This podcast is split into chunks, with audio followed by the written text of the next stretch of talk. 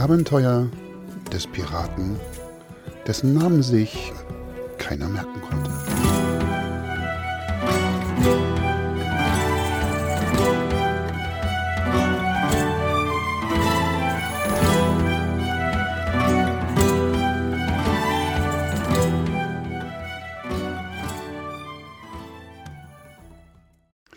Da ging er nun also, mit den besten Pralinen, die man für Golddublonen auf der Insel kaufen konnte, war der Schiffsjunge auf dem Weg zu dem Ort, den er doch zu gerne nie wieder von innen gesehen hätte.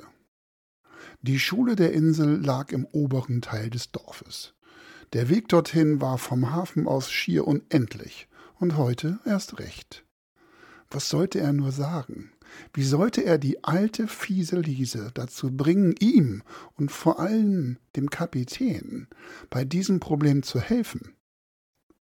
Ihr habt vielleicht keine Vorstellung davon, wie viel Pralinen wohl für drei Goldmünzen zu erwerben sind.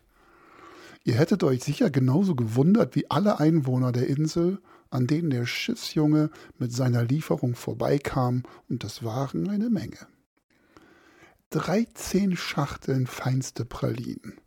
Laut Delikatessen Heiko von einem Schiff, das ursprünglich die englische Königin mit Kostbarkeiten aus aller Welt versorgen sollte. Wäre es nicht auf eines der Piratenschiffe der Insel gestoßen. Von vorn sah es aus, als wenn sich ein Stapel Pralinen selbstständig gemacht hätte. Von hinten wirkte es wie der Auftritt eines Artisten aus dem Zirkus, der ein Stapel zweimal so hoch wie er selbst balancierte. Wie oft ist er genau diesen Weg schon gegangen? Den Geruch der Schule, diesen widerlichen Bonawachs, den meinte man schon vom Weiten riechen zu können. All das war auf einmal wieder da, als wäre er erst gestern aus der Schule entlassen worden. Nur noch wenige Meter trennten den Schiffsjungen mit seiner kostbaren Fracht von der Schultür, und es blieb ihm gerade noch Zeit genug, um noch einmal all seinen Mut zusammenzubringen, um in das Gebäude zu gehen und der ollen fiesen Liese die Pralinen zu überreichen und zu sagen, ja, was sollte er eigentlich sagen? Und noch bevor er seiner eigenen Situation und angemessenen Panik bewusst werden konnte, öffnete sich die Schultür und vor ihm beziehungsweise vor einem Turm von Pralinen stand genau die fiese Liese. Na, mein Jung, was soll das denn werden, wenn es fertig ist? Stell das mal lieber ab, bevor das hier noch eine Riesensauerei gibt.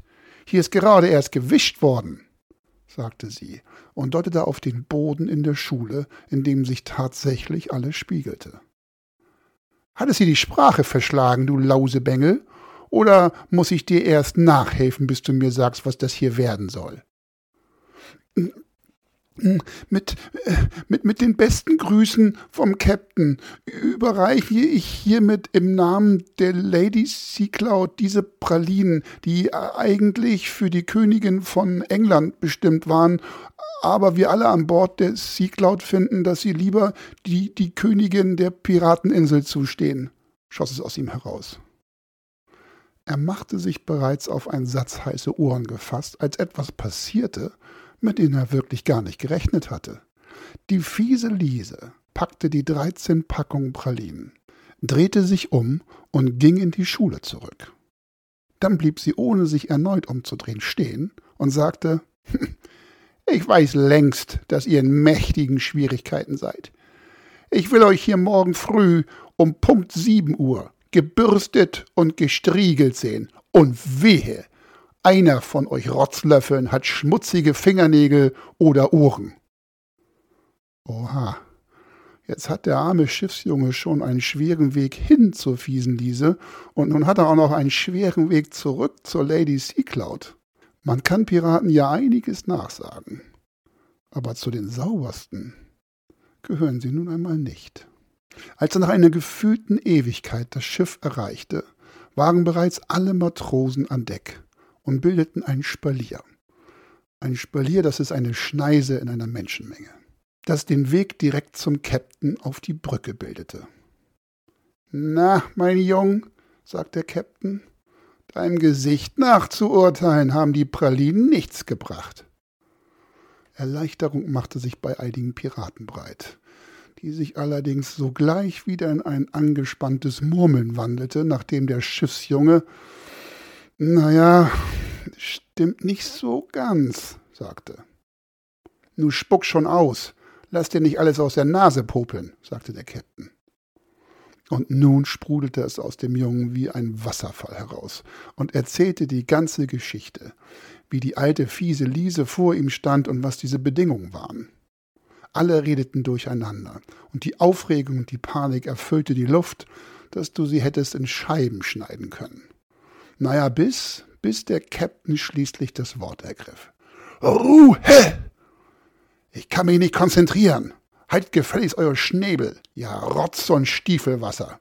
Wenn ich morgen auch nur einen von euch mit schmutzigen Ohren oder dreckigen Fingernägeln erwische, dann hole ich euch persönlich Kiel, bis sowohl Ohren als auch Nägel sauber sind. Kiel holen, das war damals eine Strafe unter Seeleuten, bei der der Betroffene an einem Seil unter dem Schiff durchgezogen wurde. Alles andere als angenehm. Morgen heißt es geschniegelt und gekämmt und vor allem mit sauberen Fingernägeln um sechs Uhr antreten, dass mir keiner verpennt. Ab sofort gilt Bettruhe, sagte der Captain. Ob ihr es glaubt oder nicht, an diesem Abend war auf der Lady Sea Cloud bereits um 20 Uhr kein einziger Mucks, mit Ausnahme eines leisen Schnarchens zu hören.